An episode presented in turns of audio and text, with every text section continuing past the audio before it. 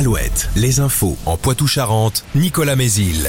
Bonjour à tous. Improbable non-lieu prononcé dans l'enquête sur l'un des grands incendies de l'été 2022 en Gironde. Près de 14 000 hectares de forêt avaient été ravagés par les flammes autour de l'Andiras. Faute d'auteur identifié, le procureur adjoint de Bordeaux a requis un non-lieu selon le quotidien Sud-Ouest.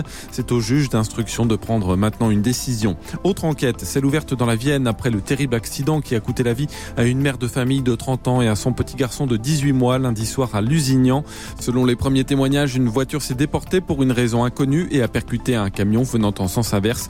Le conducteur du poids lourd a perdu le contrôle de son véhicule il est entré en collision avec euh, la voiture des deux victimes sur lequel un arbre est finalement tombé. Le conducteur de la première voiture est lui toujours dans un état grave.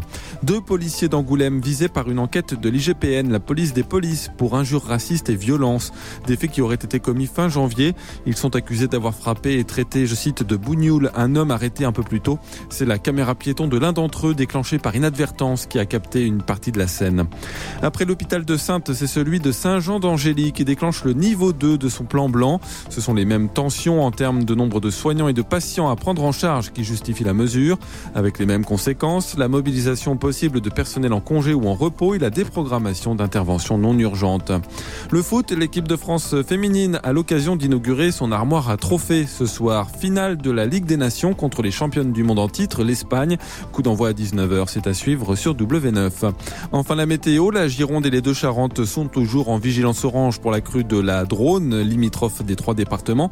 La matinée est bien ensoleillée malgré quelques brouillards. On aura davantage de nuages cet après-midi à l'avant d'une perturbation qui nous concernera demain. Qui dit ciel dégagé dit gelée matinale. Il fait 0 à Niort, Poitiers et Mel, moins 1 à Ruffec et Châtellerault. Les maxi, remontent un peu entre 11 et 13 degrés. C'est la dernière heure du matin à Louette avec Nico et Lola. Très bonne journée à tous.